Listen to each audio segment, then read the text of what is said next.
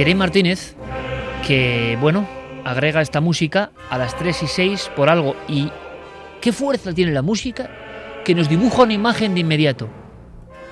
Y estaba por preguntaros a vosotros, amigos, a los que siguen aquí, después del descanso merecido de Santiago Camacho y Javier Sierra, por la escena del cine de terror, cine paranormal, que más os ha impresionado. Porque, por ejemplo, a mí con esta música me viene la visita al safari de la profecía. ¿Os acordáis?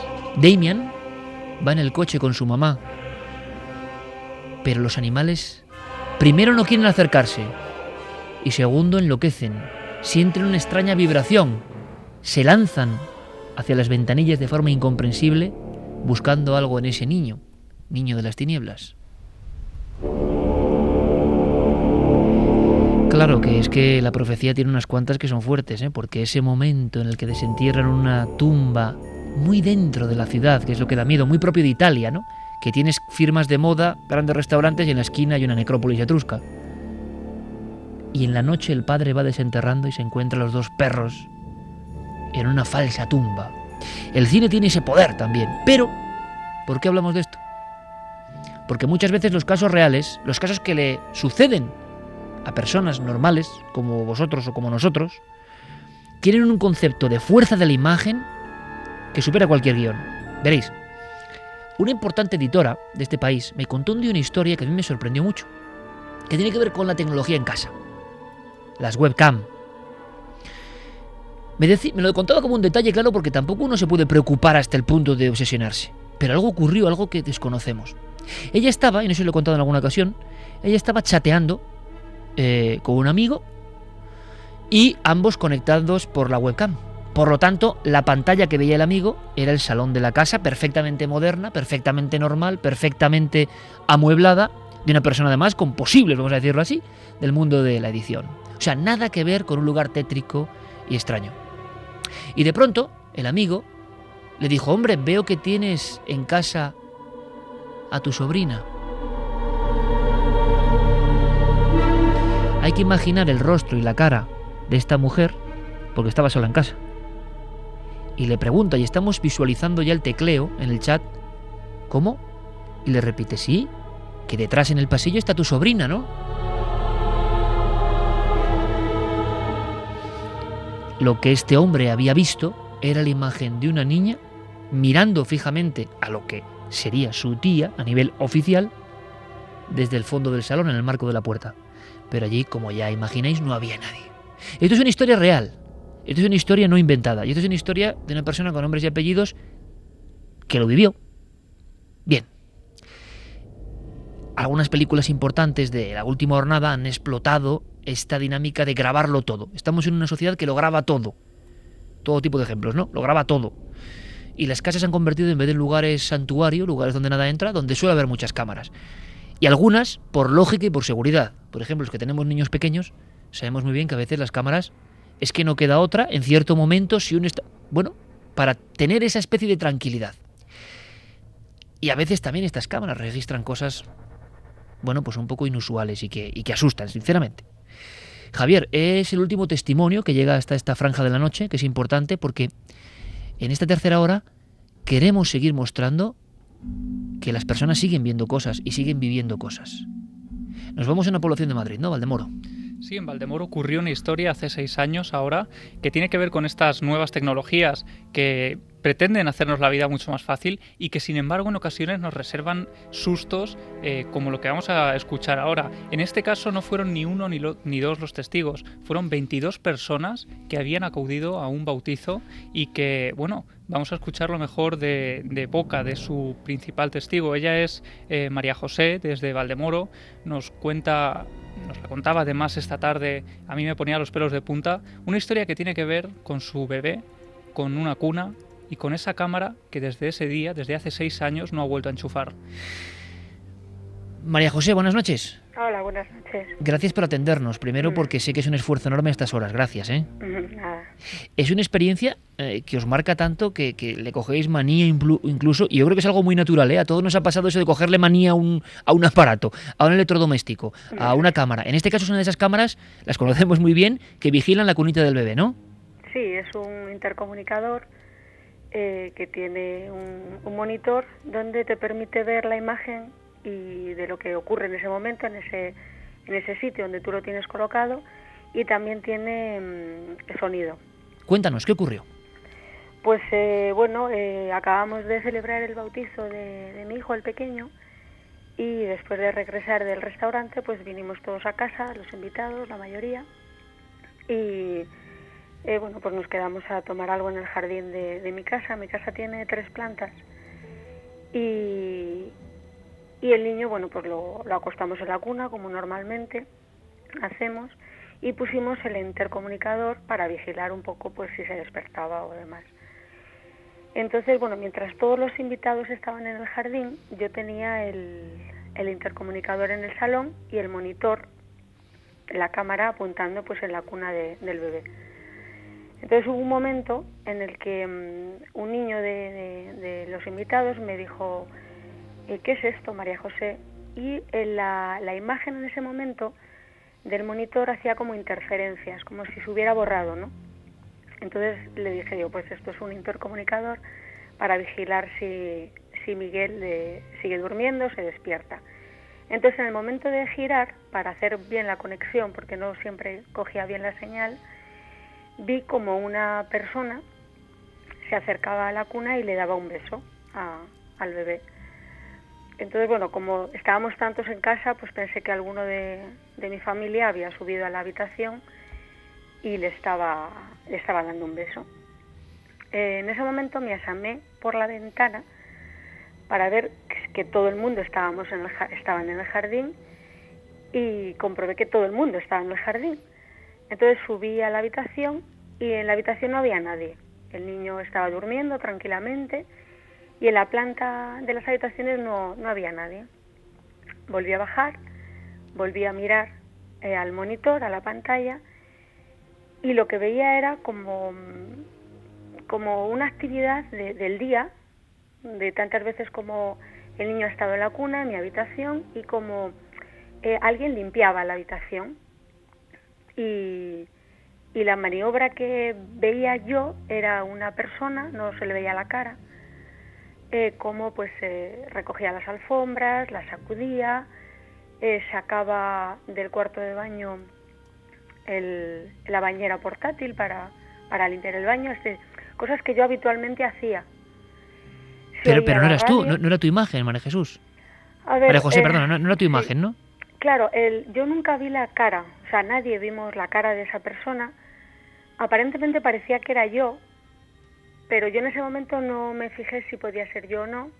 El caso es que yo veía a alguien arriba, entonces mi preocupación era que era verano, la puerta estaba abierta, pues pensé que alguien, una persona física, había subido a, entrar en la casa, ¿no? Entonces eh, volví a asomarme por el balcón y les decía a los invitados, oye, ¿estáis todos ahí? y me decían, pero bueno, ¿qué te pasa? Sí, estamos todos aquí. Entonces yo les dije, es que hay alguien arriba. Y entonces, bueno, dos amigos y junto con mi padre y mi prima subieron, vieron todas las habitaciones, subieron a la bordilla, no había nadie, bajaron al garaje, no había nadie, me decía María José, no hay nadie.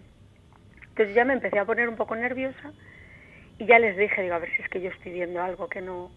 Y les dije, por favor, mirar el monitor porque yo estoy viendo a alguien. Entonces mi prima miró y dijo, efectivamente, hay alguien que está limpiando. Fueron textualmente la, frase que dijo. Entonces cuando ya ella dijo eso, yo me alarmé bastante, porque nunca pensaba que era algo paranormal, ni nada de nada. Pensaba que alguien había entrado a casa. Entonces, claro, ya subió todo el mundo, eh, miraron y decían, vamos a ver, María José, no hay nadie en casa, eres tú la que aparece en, la, en el monitor. Porque daba la casualidad que la persona que se veía, que nunca vimos la cara, nadie vio la cara, se veía la espalda y llevaba la misma ropa que yo llevaba en ese momento. Yo llegué del bautizo, me cambié y me puse otra ropa. Y esa ropa era la que llevaba la persona que aparecía en el monitor. Incluso la coleta, o sea, por la parte de atrás parecía que era yo. entonces un amigo ya me dijo, María José, tranquila, tranquila, eh", porque claro, yo me puse un poco histérica y me decía mi amigo, mm, ¿qué eres tú? ¿Qué eres tú? ¿Que, le habrás dado alguna función del monitor y has grabado alguna eh, situación de, la casa y ahora la has dado sin querer y se está reproduciendo. Claro, lo lógico era pensar, eh, María José, en alguna grabación que se estaba emitiendo y que correspondía a otra fecha o momentos antes, ¿no? Exactamente, porque lo que se veía en la habitación era eh, de día, era como si fuera de día, incluso eh, se oía la radio de fondo, yo siempre tengo la radio puesta por las mañanas, ¿no? Cuando haces las cosas y demás, se oía la radio, se veía que era de día, se veía la, mi habitación, incluso se veía el niño que estaba despierto y era mi hijo, o sea, se veía la imagen del niño despierto. Eh, y claro, ellos, la gente cuando veía la imagen de la persona, me, identificaban a mí. Entonces, claro, pues en ese momento dijeron, tranquila, tranquila, no te preocupes, em, que eres tú, que labrás este, este mm, aparato, pues a lo mejor tiene una función que desconoces y en algún momento se ha grabado una escena cotidiana de ese día y ahora se está reproduciendo. Entonces, bueno, pues la cosa se quedó ahí yo ya me tranquilicé pensando que esa era la, causa ¿no? por la que veíamos esto. Y al, al fin de semana siguiente eh, también pues quedamos con unos amigos y, y, hice lo mismo, puse el aparato y claro, cuando mm, cogí el monitor, al girar el monitor, si lo giraba a la izquierda veía a mi hijo, tal cual estaba, pero si lo giraba hacia otro lado, veía la imagen mm, de otra cuna, otro bebé que no era el mío, otra imagen totalmente diferente, ¿no? Entonces giraba y veía una imagen, giraba hacia el otro lado y veía otra. Entonces, claro, ya le dije a mi marido, digo, Luis, no, digo, esto mira, ¿qué es? Y él ya con las instrucciones en la mano de, del intercomunicador, que además era una forma, o sea, de una marca conocida, me dijo, María José, no graba, esto no graba. Esto no tiene ninguna función que grabe. Entonces yo en ese momento se lo enseñé a mis amigos y les dije, por favor, ¿qué veis aquí en este monitor? Y la contestación de uno fue, ahí va, parece un niño de otro, de otra época, ¿no? No, era como muy raro, muy de noche, como muy oscura la imagen, niño diferente. A partir de aquel momento yo desconecté el, el aparato porque ya empecé a, a ponerme nerviosa de nuevo y al día siguiente fui a la tienda donde lo había comprado y le dije que por favor que revisaran el aparato porque no o sea, no, no hacía la utilidad a la que, a, la que está, para lo que sirve, ¿no? El monitor, que es ver el tiempo real en ese momento, para poder comprobar qué pasa en ese momento. Eh, la tienda me dijo que efectivamente ese aparato no graba, simplemente las funciones que hace es receptor y emisor, o sea, recibe la, la imagen y la emite y me dijeron que el aparato estaba perfecto, lo llevaron a, lo enviaron a la marca, lo revisaron y dijeron que el aparato estaba perfecto. O sea, hubo una revisión concreta por parte de la marca de ese aparato concreto por si era un error, ¿no? Sí, claro, por si, no sé, o, a lo mejor esa sería un, una serie especial, no sé, ¿eh? que, porque yo, claro, buscaba todo un poco, buscarle la lógica, ¿no? Dentro de lo que yo considero. Entonces, se llevó al servicio técnico oficial de la marca y contestaron diciendo que el aparato estaba perfecto, que el aparato no tiene esa opción de grabar, que simplemente lo que hace es recoger una imagen en el tiempo, en el presente, en ese momento, y la emite. Y aparte que tampoco tiene eh, una cobertura grande, es decir, o sea, mm, te reproduce la imagen a pocos metros. Lo sabemos bien. Sí, si no se te va. Y María José, eh, mm. eh, ¿tu casa es antigua? No, no, no, no. ¿Es nueva? Sí, además eh, acabamos, pues mira, esto fue en julio, el 9 de julio, y nosotros vinimos a vivir en diciembre del año anterior. O sea, llevábamos siete meses viviendo. Nadie, nadie a nivel técnico te ha explicado, les has contado lo que ha ocurrido, eh, esa imagen, sobre todo una imagen donde aparece otra cuna y otro niño, que eso es lo que imagino que más te ha impresionado. ¿Y por qué decías que te, que te parecía o les parecía a las personas que lo vieron algo antiguo? Porque la imagen cambiaba. Cuando yo giraba el monitor se veía a mi hijo normal, se veía la cuna, mi casa, mi, la habitación, o sea, se reconocía que era normal. Además mi hijo nunca dormía con chupete. Y cuando yo giraba se veía eh, totalmente oscuro, muy oscuro, y un niño como si tuviera un chupete. Las palabras de, de, mi, de mi amigo me dijeron, parece que está muerto. Era como un niño... Mm, no sé, como cuando los tienen así en una sábana eh, muy atados, ¿no? Y, solo se ve la cabeza sin, y no sé, extraño. Eh, solo se veía la cabeza y como si tuviera un chupete en, en la boca, tampoco se identificaba bien, ¿eh? El chupete. Entonces, claro, yo Sí, yo te quería preguntar, María José, si en, cerca de tu casa teníais algún vecino muy próximo que pudiera dar interferencias eh, entre los aparatos. Pero muy interesante lo que dice Javi, ¿eh? la posibilidad de, cotejar todas el, las... El radio de, estos aparatos es muy cortito, ¿verdad, María José? Es que en cuanto te vas a una estancia más alejada, eh, te pone fuera de... Sí, de interferencias, efectivamente. Como para coger otro. Claro, yo de hecho cuando yo moví, cuando el, el, niño que me dijo, oye, ¿qué es esto? Era porque estaba haciendo interferencias, yo lo veía normal porque hay veces que tenías que mover el aparato para que cogiera bien la señal. Y luego consultando al, al, servicio oficial me dijeron, mira, esto tiene un, o sea, puede tener una distancia de, de coger de, unos 100 metros. Mm, como mucho. O sea, perdona, de, de 10 metros, o sea, mm. muy poco.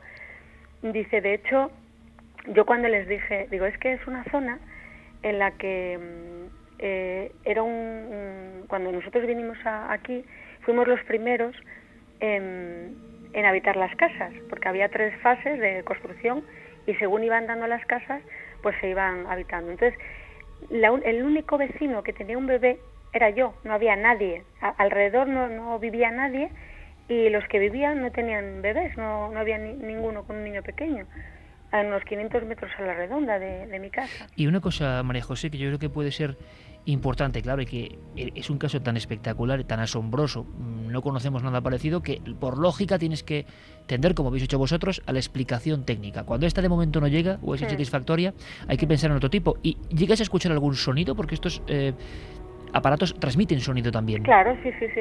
Y, en el momento de que se conectaba con ese otro lugar o, hmm. no sé qué, hmm. eh, ¿se oía algo? No, en la segunda ocasión solo se veía la imagen. ¿El niño no se movía? Nada, el niño no se movía, era como si fuera una fotocopia en blanco y negro. Como si enfocaras una fotografía antigua. Sí, era como en blanco y negro. Bueno, de hecho la, el, monitor no, no, no, ves color, ¿no? Mm. pero es como verdoso. claro, era como muy negro, o sea, como se veía alrededor negro y el niño, como ya te digo, como si tuviera una sábana atada en el cuerpo blanca y, quieto, no se movía, no se movía. Y cuando yo giraba el monitor, cambiaba totalmente la imagen y veía a, mi hijo, la cuna suya, eh, se veía más claridad, se notaba, o sea, había más claridad. ¿Y qué hacéis, eh, María José? ¿Qué, ocurre en la familia? ¿Qué ocurre tu esposo? ¿Qué hacéis? Eh, ¿Guardas todavía el aparato? Pues mira, eh, claro, eh, cuando fue lo del bautizo, eh, yo, ya, eh, yo ya le daba el pecho a, mi hijo, ¿no? Entonces, eh, por ese mes yo ya no tenía leche ni nada. Esa misma noche, entiendo que fueron los nervios o que me alteré porque, claro, era algo extraño, a mí me subió la leche. Entonces, esa misma noche, de madrugada, cuando se despertó, le di el pecho y nunca más tuve leche en, en el pecho, nunca más. Entonces, a partir de aquel momento, al día siguiente, yo estaba bastante nerviosa y los invitados también, porque claro, tampoco comprendíamos muy bien eh, lo que estaba pasando, ¿no? Cuando luego ocurrió el segundo hecho, eh, fue cuando yo ya me empecé a preocupar porque me gusta, o sea, sentía la necesidad de saber qué había pasado realmente, porque ya dijimos, vamos a ver, no es el aparato, el aparato no tiene posibilidades de grabar, ¿qué fue entonces lo que pasó? Entonces, comentándola con una amiga, ella me decía que podía ser, la explicación que me dio ella, ¿no? Que en algún momento eh, esa acción que vimos en la imagen fue como si se hubiera quedado eh, esa energía pululando, ¿no? En el espacio, me dijo, y en ese momento se, se, se vio en el monitor. Claro, yo científicamente no sé lo que me estaba diciendo ella. Digo, es un poco difícil, desde luego. Eh. Claro, es que era como, no sé lo que me estás diciendo, no sé qué explicación tiene.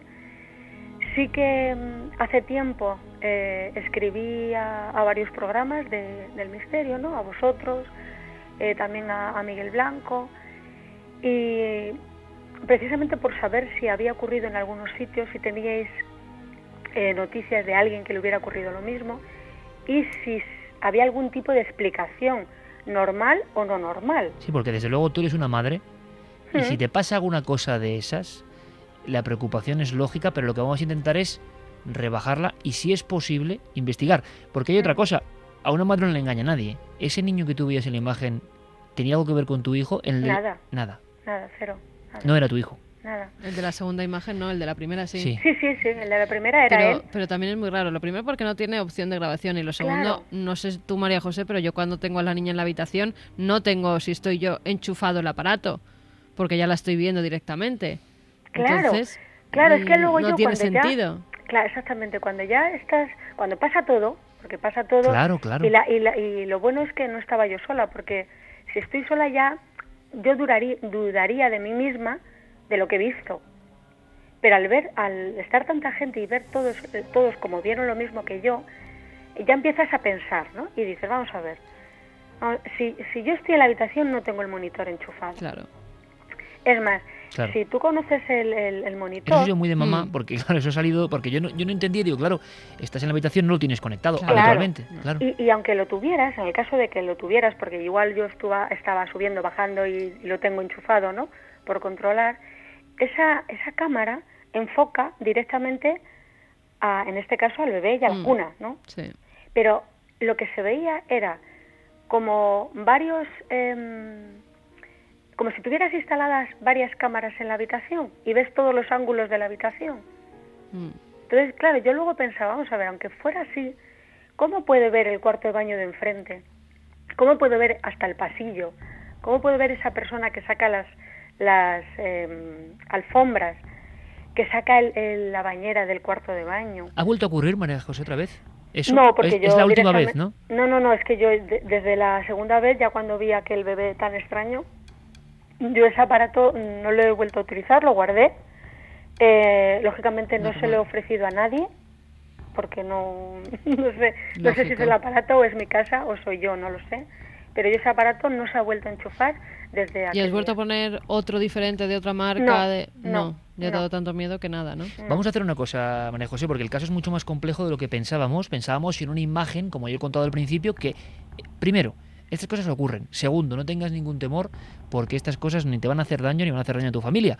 Es como si en ocasiones la tecnología, por errores que no entendemos, pudiese captar algo que no es lo ordinario. Puede ser otro espacio del tiempo, puede ser otro lugar, pero yo lo que te pediría es tranquilidad absoluta tanto para ti como para tu familia. No va a pasar nada. Lo que sí sería muy interesante, y nosotros por supuesto, si tú quieres, nos brindamos desde ya a a poder analizar la historia, poder eh, saber desde dentro con un estudio profundo qué puede ocurrir, si pudo haber algún tipo de fallo, si que no lo parece, y si, y si podemos saber algo, porque conocemos a gente que sería muy interesante que revisase esta historia, porque de verdad que no hay muchos casos parecidos hmm. con una imagen tan compleja, ¿no? Y sobre todo que son dos imágenes muy absurdas aparentemente. Una que es tú trabajando y recogiendo supuestamente y no se corresponde en el tiempo, y otra que va más atrás en el tiempo. Es como si ese objeto, entre comillas, ¿eh? y, lanzando una especie de, de aquí de herejía científica, pero hubiese grabado cosas que no le correspondían y, hubiese ido atrás en el tiempo, quizás. Eh, hubiese hecho una especie de bucle en el espacio-tiempo. ¿Qué os parece, Javier, Carmen? Yo creo que es que hay que investigar en profundidad este caso. Yo le preguntaría a María José también eh, si ella se fijó, por ejemplo, en el momento en el que los varios familiares entraban en la habitación, si ella se fijó en la imagen que devolvía el monitor, si seguía apareciendo esa figura o desaparecía. Claro, la cuestión es que eh, la imagen no cambiaba. El niño se veía despierto y cuando un amigo subió eh, me dijo que él con la mano había tapado el, la cámara, el monitor, o sea, el, el, aparato que recibe la señal, tapó, hizo así con la mano, ¿no? La tapó como para ver si yo lo veía desde abajo y la imagen en ningún momento cambió. Se veía a esa persona que aparentemente era yo, porque todos decían, eres tú, eres tú, lleva tu misma ropa, eh, nadie vio la cara, porque yo al día siguiente, cuando me llamaban, me decían, ¿qué tal estás? y demás, pues bien. Y yo preguntaba, ah, ¿visteis la cara de esa persona? Y nadie me dijo que sí. Todos decían, igual que yo, que lo único que vieron fue una coleta, o sea, la parte de atrás de la cabeza, y una coleta, que es lo que yo suelo llevar. La ropa, esa, esa ropa la tengo yo. En ese momento yo llevaba esa ropa. En ese preciso momento esa, esa falda y esa, esa eh, camisa la llevaba yo en ese momento que pasó. Y entonces, claro, no, no entendíamos nada. Eh, yo, por fortuna, no, no soy una persona miedosa. Sí es cierto que en esos días estaba un poco inquieta porque empiezas a analizar un poco y a buscarle alguna explicación lógica que, que tú puedas entender, ¿no? Y sí que en esos momentos, cuando me preguntabas cómo afectó a mi familia, yo sí que estaba un poco inquieta. Eh, ciertas personas de mi familia también se preocuparon bastante porque pensaban que, que iba a pasarme algo malo, que era como, no sé, como una, una, premonición. Quítate eso de la cabeza porque eso no tiene ningún sentido. ¿eh? Es lógico que se piense, porque claro, es una cosa tan rara que a veces la reacción incluso de las personas mm, que más nos quieren es, uy, aquí va a pasar algo pero podemos decirte que no, no creemos que, que pase absolutamente nada, claro. Claro, parte de la familia que estaba es de, es de Galicia y allí, pues bueno, pues también tienen así sí, sí. este tipo de cosas. Creencias. sí. Y, y, luego a mí con el tiempo, no en ese momento, pero sí me dijeron que estuvieron bastante preocupados porque pensaban que me iba a pasar algo. Bueno. Que nunca me lo dijeron, claro. pero que estaban intranquilos. Yo, es más incomprensible eh, mucha gente me decía, ay Dios, yo saldría de esa casa y no podría estar allí y tal, ¿no? Yo no tengo ningún problema, han pasado seis, eh, siete años en concreto ahora. Eh, nunca he tenido la necesidad de decir me voy porque no, no, no he tenido miedo, ¿no? Y bueno, más allá de, de, poder saber cuál es la razón de eso, cuál es la explicación. ¿Habéis es lo investigado, único que me os ha llamado la atención, habéis tenido curiosidad por saber qué había allí antes de vuestras casas? Pues eso también me lo, me lo preguntaron, me dijeron, ¿y antes de qué, había aquí, no? Y yo, claro, cuando vinimos a comprar la casa, eh, eran terrenos, era lo que había eran olivos, porque aquí en Valemora hay muchos olivos, y era un terreno lleno de olivos. Sí es cierto que nunca me dio por, no nos dio por investigar un poco, pues, qué pasó aquí, si había pasado algo, si en una época de la guerra civil fue esto una trinchera y pasó algo, ¿sabes? de todas formas, María José, lo curioso es que tampoco parece que eso sea... Porque hay dos anomalías muy grandes. Una, una anomalía en el espacio de tiempo donde algo capta una escena cotidiana, nada terrorífica, que le den un beso al niño no es terrorífico ni mucho menos, o su madre trabajando. La segunda es un poco más rara, o sea, parece que el enigma está más bien en el aparato o en algo que eh, eh, en la propia casa o en el propio pasado. Pero si te parece, nosotros nos comprometemos a realizar esa investigación histórica, tecnológica y fenomenológica, pero sobre todo, lo más importante, y te lo digo mm, sinceramente, ¿eh? por la amabilidad que has tenido por atendernos y por, por, contarnos de esa forma excepcional, como lo has contado, este testimonio, eh, es que no tengas la más mínima inquietud, no tengas preocupación, no va a ocurrirte absolutamente nada en ti ni a los tuyos, pero lo que sí puede ser interesante es saber qué ocurrió y para eso hay que hacer una investigación multidisciplinar, que toque historia, que toque técnica y que toque un poco fenomenología del lugar. Pero lo que no queremos, por supuesto, es ni inquietarte ni que tú recuerdes otra vez historias de una forma un poco... Pero claro, es, es un caso bastante raro bastante impresionante y aunque, como hemos dicho, hemos conocido historias con cámaras dentro de casa, pues esto es como un campo nuevo. Vamos a hacer una cosa, si te parece, María José. Eh, emplazamos... Eh, como tenemos tu, tu contacto, eh, tranquilamente nosotros esta semana hablamos contigo, mañana mismo Javier Pérez Campos habla contigo y organizamos una investigación que puede ser interesante, a ver si arroja algo o no, o, o, saber algo más. Conocemos tenemos muy buenos amigos en el equipo, informáticos, especialistas en imagen, especialistas en tratamiento de imagen, en grabación. Y oye, igual podemos saber algo. Porque claro, la pena es que no, no, graba, no grabaste la escena, ¿no? Claro, no, no se le ocurre no sacar un móvil para mm, grabar la escena, ¿no? No, te puedo decir Porque sería muy interesante. Me, ¿eh? temblaban claro, en ese momento. Normal, normal. María José, pues estamos en contacto. Gracias por legarnos este caso que demuestra que pasan estas cosas y ojalá podamos llegar a saber, sea error técnico, sea algo raro o sea algo realmente paranormal, eh, pues la raíz de todo esto. Eh, todo el equipo te manda un abrazo y te agradecemos muchísimo que nos hayas contado de esta forma esta historia espeluznante, es cierto, pero que seguro que no va a traer nada malo ni muchísimo menos. Sí, yo por mi, vamos, por nuestra parte estáis, eh, tenéis toda la disposición. De hecho, la cámara la guardé, en ese momento la guardé, no la toqué, como te dije, no, no la quería dar a nadie, conocido. Y, y el otro día, pues la semana pasada, dije, voy a, me dijeron que aquí en Valdemoro habían abierto una tienda de estas de que se venden cosas y tal. Y la iba a vender. Para deshacerme de ella, pero no la he vendido, la, la tengo en casa. Pues será muy interesante investigar sobre ello y además voy a hacer una cosa, abriremos ahora vías de contacto porque quizá hay amigos como Milenio 3 lo oye todo el mundo, igual hay amigos especialistas en ese tipo de cámaras, vamos a tocar todos los palos porque nos interesa saber qué ocurrió. Te mandamos un abrazo muy grande María José, Muy muchísimas bien, pues, gracias. muchas gracias a vosotros. A ti, por favor, gracias. Gracias.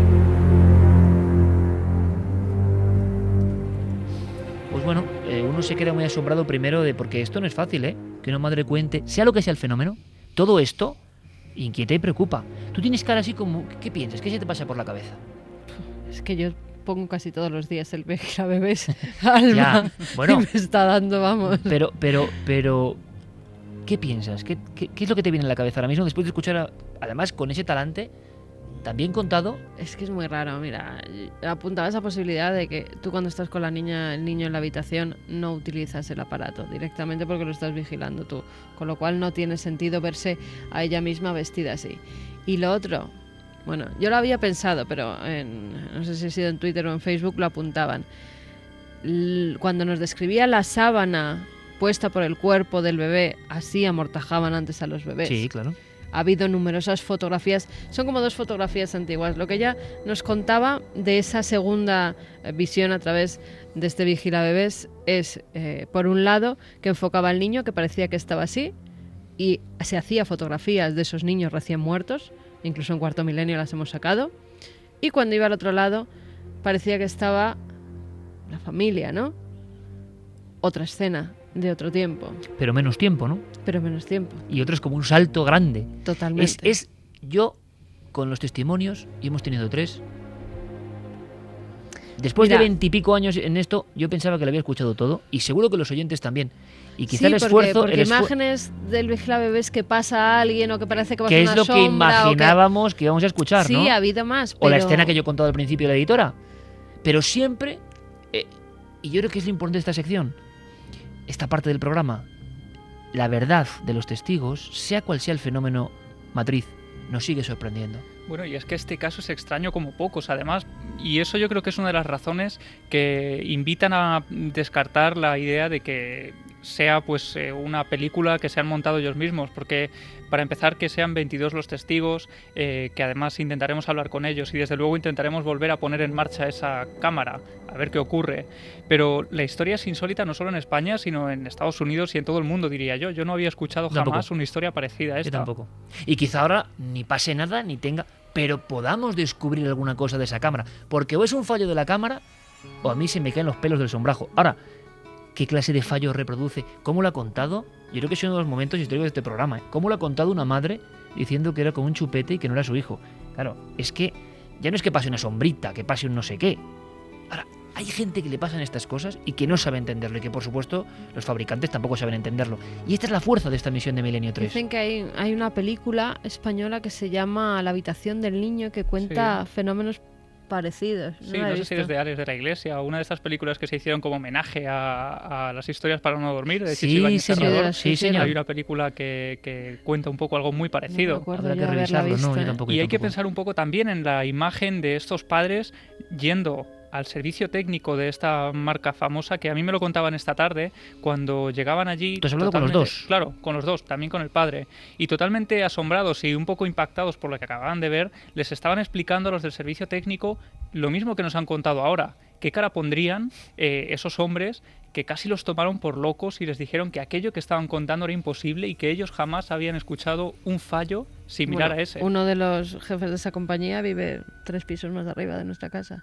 Bueno, pues habrá que hablar O con él. que habrá que Pero, que habrá que preguntarle. Y, y esta, y esta gestión magnífica de Javi Pérez Campos, que está trayéndonos el prisma de la, la viveza del misterio, porque Milenio 3 es actualidad. Milenio 3 ti- toca todas las áreas del misterio, pero también es esto.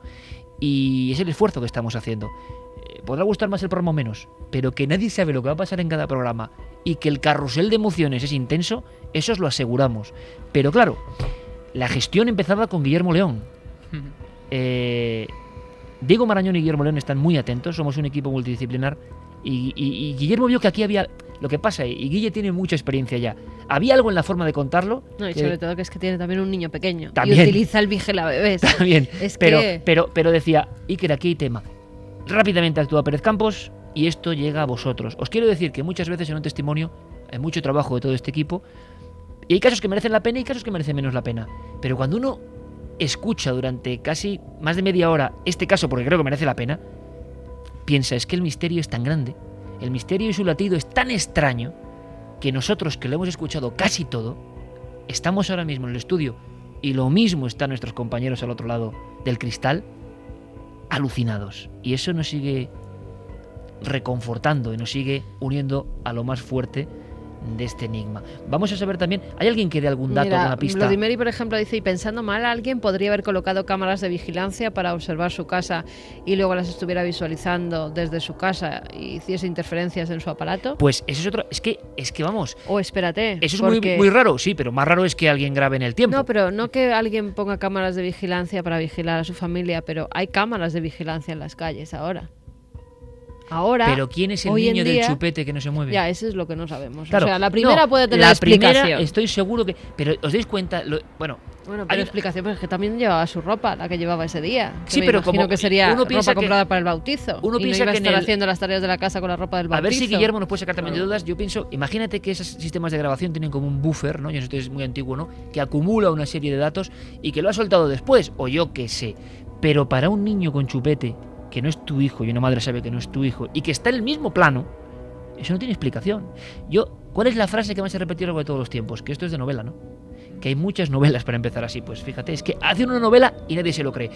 Carmen revisa, como es lógico, todos los datos que vayan llegando y nosotros de inmediato resolvemos la historia de la semana. Tienes que decirme los datos, ¿eh? ¿Cómo estaban los de la encuesta? Porque ahora llega el momento de créalo o no.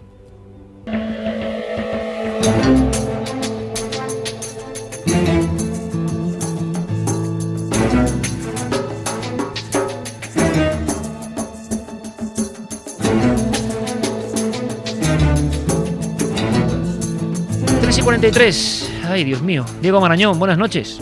Buenas noches, vaya tela.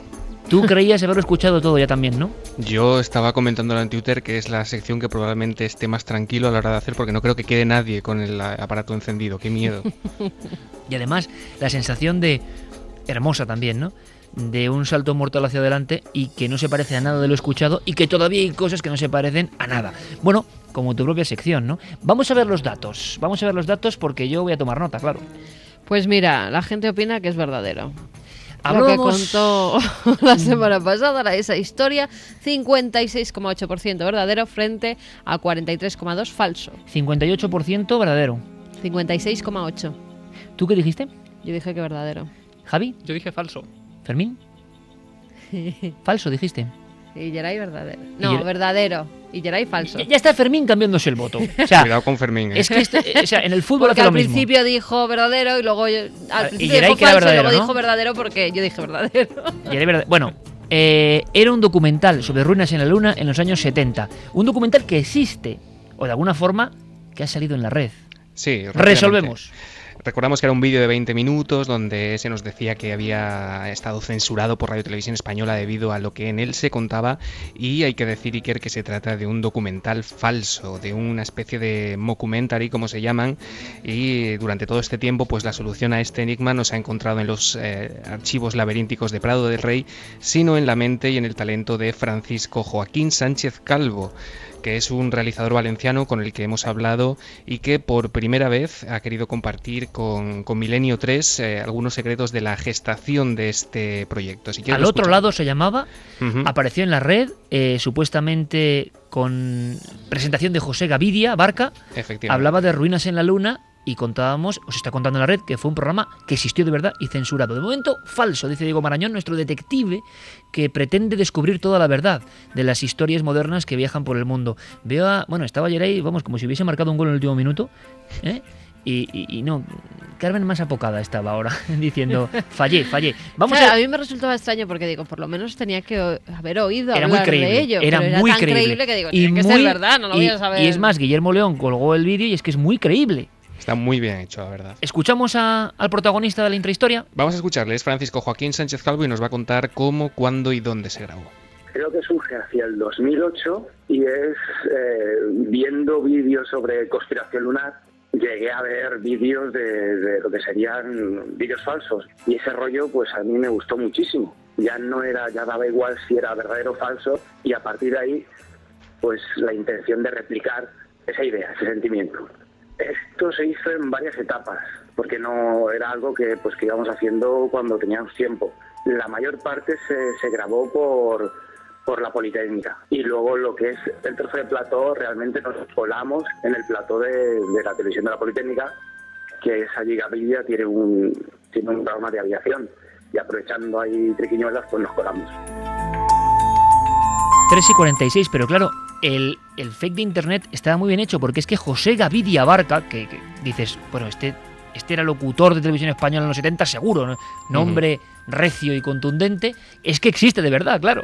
Sí, sí, existe, existe. Un día, bueno, él se enteró de la preocupación que tenía Fran a la hora de, encontrar el actor adecuado para alcanzar un poco, pues, la sobriedad, ¿no? Que tenía Fernando Jiménez del Oso ante la cámara y se ofreció a ayudarle, aunque, bueno, él nos confiesa que, su lo, hace fantástico, ¿eh? Que su memoria ya no era la de antes, pero la verdad es que el resultado es espectacular, mucho mejor que con cualquier actor profesional.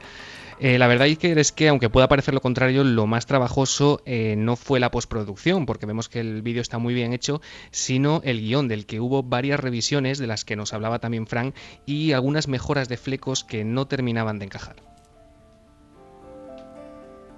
Como veréis, realmente es una recopilación de muchas teorías que, rondan por, por internet. Ya es, la idea era dar imagen a toda esa serie de, teorías más o menos descabelladas y luego juntarlas y, que tuvieran un, final. Durante mucho tiempo lo que fui haciendo es documentarme más y más, bueno, me, obsesioné viendo vídeos de, la luna. Y cuando pude ver el vídeo de, de Jiménez del Oso de Más Allá, ahí ya lo tuve claro. La idea era hacer como una segunda parte de, ese vídeo y realmente en el guion se incorpora a Vasily Satakov a, a partir de ese momento. Es una historia que el público ha creído, pero recuerden, recordad, aquí la clave es, al final de cada semana, tener una lista y decir misterio resuelto, ¿verdad o no? Y yo creo que es una buena labor. Y tenemos más declaraciones del autor de este vídeo que tiene cosas tan bizarras y maravillosas eh, muy dignas del mundo, no sé, brugueril, por lo menos, ¿eh, Diego? O sea, de coger un bizcocho, ponerle cacao. Eh, Efectivamente. cuéntanos, cuéntanos. Bueno, todas estas cosas que, bueno, el tiempo es el que es, la gente las va a poder ver a partir de mañana en la web en ikerjiménez.com, donde vamos a ampliar un poco cómo se hizo toda esta historia con documentos, con vídeos, con fotografías, de cómo cada parte, eh, bueno, se pudo llevar a cabo. Y Fran también nos contaba que, bueno, de forma intencionada, se dejaron algunas pistas para ayudar a los más avezados a captar, pues, el inmenso que supone el programa, como la, eh, por supuesto, la cara de Fernando Jiménez del Oso que aparece en la cabecera o incluso algunos pequeños fragmentos de audio que pertenecen al documental Alternativa 3. Lo escuchamos. Bueno, mi intención no es engañar a nadie, sino el crear esa, esa, esa ilusión de, ¿y si esto fuera cierto? Yo pensaba que con, las pistas que había en la, en la introducción, que, la carátula es copiada de más allá, que es lo que comentabas, hay un dibujo de Fernando Jiménez del Oso. Y luego en el primer vídeo se utiliza el famoso corte de audio de las transmisiones que supuestamente se, se cortaron, exacto, se cortaron de, la NASA que pertenecía a Alternativa 3. Yo pensaba que, que para un público general cumpliría su función el comentario, para, para gente experta como vosotros, no, porque os daríais cuenta enseguida. Bueno, yo sé de muchos investigadores importantes que enseguida pensaron que era verdad, y es que estaba muy bien hecho. Ahora esto tiene su peligro.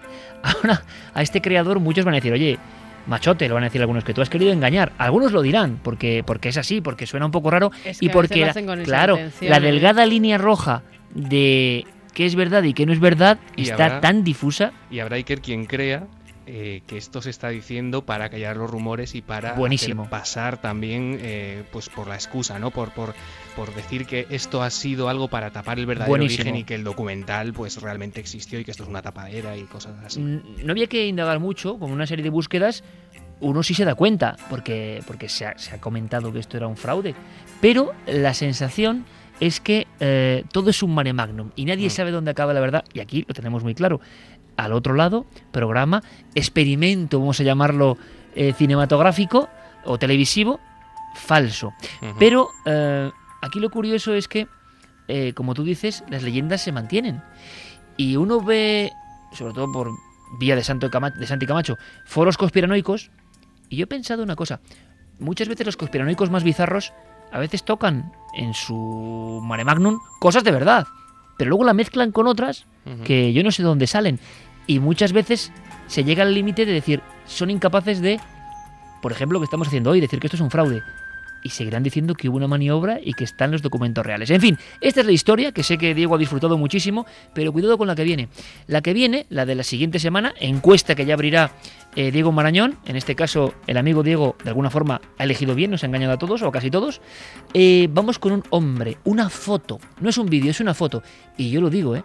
Eh, yo cuando supe de esta historia me quedé helado porque era muy potente la imagen. Una imagen de un hombre y que tiene que ver con los niños, además, cerca de niños. Sí, es una imagen eh, que en internet circula también de, como siempre, ¿no? De email en email y que ese encabezado del email, el asunto, es eh, algo tan simple como el hombre delgado. El hombre delgado, Iker, es eh, pues una especie de mito que tiene sus primeras referencias en países como Escocia, donde se le llamaba el hombre oscuro, en Holanda, el hombre rama o en Alemania, el hombre alto. Las apariciones, las apariciones de este ser, eh, pues parecen ser subjetivas en el sentido de que consigue que el observador de algún modo proyecte sus miedos, todos sus temores, sus recuerdos quedan borrosos, los testimonios son bastante confusos y generalmente se le describe como una figura pues esquelética, muy alta y pálida, de ahí el hombre delgado, con extremidades elongadas de forma extraña y en tiempos modernos, y esto es muy curioso porque ha sido un elemento que pasa a formar parte de la mitología, se habla de un traje negro muy característico, casi como un traje, eh, un smoking, algo parecido a una levita quizá. La primera referencia que tenemos de este mito Iker es en algunas pinturas rupestres del Parque Nacional de la Sierra de Capibara, el noroeste de Brasil, ya en el 9000 a.C. 6000 años después aparecen algunos jeroglíficos en el Bajo Egipto con una figura muy similar y del siglo XVI quizá procede la prueba pues eh, más contundente eh, que son dos grabados del artista alemán Hans Freckenberg que incluyen un personaje muy singular. Se puede ver una especie de esqueleto de brazos, como hemos comentado, extraordinariamente alargados que parece llevarse a un niño. Se ha dicho que ese esqueleto de ese grabado puede ser una personificación de las guerras o de las plagas que azotaron Europa en esa época, pero muchos especialistas insisten en que lo que Freckenberg quiere representar es Der Grossmann en alemán, el hombre alto eh, una especie de, según la leyenda local, una especie de ser casi onírico que habitaba en el bosque negro, se contaba, y que perseguía a los niños. Hay referencias de desapariciones extrañas ya en 1702. Y la foto a la que tú te referías, Iker, muy rápidamente, eh, hay casos impresionantes como el 15 de junio del 53 en la granja de la familia Henderson en el condado de Polk, en Carolina del Norte, pero quizá la más llamativa, y es la que va a subir Guillermo León a la web para que la vea la gente, es la de un incidente que ocurrió en la década de los 80 en Stirling, en California. Tras el incendio de su biblioteca municipal en 1986, se encuentra eh, un pequeño fajo de fotografías, eh, unas cuantas, que incluían una instantánea muy especial que se tomó el 1 de junio de aquel año de 1986, que fue la fecha en la que en Stirling desaparecen 14 niños. Te imaginas que la conmoción en una población que no es muy grande fue absolutamente brutal. Y solo dos semanas después de desaparecer esos 14 niños lo hizo, curiosamente, la mujer que tomó esa foto, Mary Thomas. En la foto se aprecia a varios niños alrededor de una figura alta, sin identificar, que parece estar llamando su atención. De estos niños no se volvió a saber absolutamente nada, Iker. Solamente de uno de ellos. Cinco meses después, el cuerpo de uno de esos niños, de Joseph Perman, apareció en un pantano de Kingston Falls, en Nueva Jersey, y ese cuerpo aparecía en un relativo buen estado de conservación, lo que indicaba que había permanecido vivo al menos cuatro meses desde su desaparición. ¿Dónde están todavía hoy esos 13 niños resta- restantes que faltan de aparecer? Se Eh, los llevó el hombre delgado. El hombre delgado. Eh, cuidado que se está publicando en todo el mundo, pero es real. La pregunta es, ¿es real la historia de esas desapariciones de niños y la fotografía de esa sombra, de ese hombre delgado? ¿Es un hombre o no? Lo dejamos ahí. A mí me encanta esta historia, hombre, es un poco dramática, pero puede haber sorpresa, ¿eh? Eh, por cierto, Guillermo siempre trae sorpresas, ¿eh? Eh, Muestra la última. Así que, bueno, pues a votar, a hacer un poco de detectives. El hombre delgado, puro mito, todo invención o realidad la desaparición de esos niños y que en esa foto donde salían aparecía ese hombre que no debía estar ahí. Diego Marañón, compañero, que me lo paso genial con tu sección. Espero que lo audiencia también. Seguro que sí. Un abrazo muy fuerte. Hasta dentro de siete días, Iker.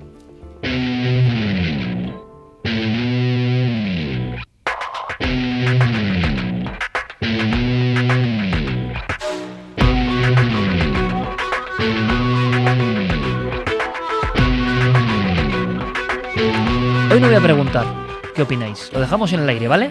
Lo dejamos Vale. en el aire para no condicionar. Para no condicionar. Mm, cuidado, ¿eh? Mensajes. Vamos con los últimos mensajes. Javier nos decía, desde mi punto de vista, la explicación técnica de captura de otra señal de vídeo es correcta. Al girar el monitor recibe señal de otra cámara que a pesar de estar a una distancia lejana, por múltiples rebotes de las ondas en determinadas superficies metálicas, estas señales se pueden ver potenciadas y alcanzar distancias mayores de lo normal. Es- esto es muy interesante y nos gustaría además, eh, si lo tiene tan claro, y esto yo creo que es, mm, pues puede ser vital, conectar con la persona que sabe de este tipo de cámaras, porque quizás es que es eso, al cambiarlo, el detalle, al moverlo, salía otra cámara. ¿Y qué enfocas a una fotografía antigua? Claro, eh, otra casa que tiene el mismo plano. No, se, se mezcla otra cámara que está en otro sitio, pero ¿dónde? Y, y es quizás su gestión lo de que es como un niño antiguo. Bueno, queremos personas que nos puedan, por favor, una dar datos. cuna y dentro un niño No, es y el una detalle además, un niño, ¿no? claro, el detalle es que ellos se acababan de mudar a esa casa y que en el barrio, porque era una zona residencial de reciente construcción, apenas tenían vecinos. Bueno, eso no lo Por puedo. tanto, Eh, bueno, También pero, pero, pero ahí está una, posible hipótesis racional. ¿no? Técnicamente puede ser una señal de otro aparato vigila bebés que emita con más señal y se cuelen las imágenes que estás viendo como una interferencia. Carlos, que está en Lorca trabajando en un polígono industrial y que... bueno, Este no dice nada, solo que tiene mucho miedo. Bueno, los pelos como escarpias con la historia del bebé, un acongojado desde Lorca. Pero es muy interesante los que técnicamente nos pueden dar una solución. Mm. Hay que acudir a ellos para, para, bueno, para intentar saberlo. También Jesús Salazar, que está en México, nos dice que bueno, está pasando bastante mal, que está junto a Isadora, su mujer y su hija Lins, y que es una historia espeluznante. Es que hay una cosa que no entiendo. Si es una cámara que se mueve, que me parece muy lógico, y entonces conecta con otra señal, ¿qué pasa entonces con el primer incidente? Donde no se conecta con otra señal, sino que se ve algo que ya ha pasado. Ese aparato o está muy mal Es que tampoco o ha está muy bien. Parece Stephen King esto. Es que tampoco ha pasado. Porque ella no se ha puesto a limpiar las alfombras vestida de bautizo. Entonces ambos, ambos elementos son igual de raros. La grabación 1 y la grabación 2. En fin, eh, por favor, intentar reflexionar y, Hay que ver la y si alguien algún dato, película, a ver qué- cómo es, ¿eh? Sí, durante toda la, durante toda la semana eh, podemos estar recibiendo información en las vías de contacto habituales.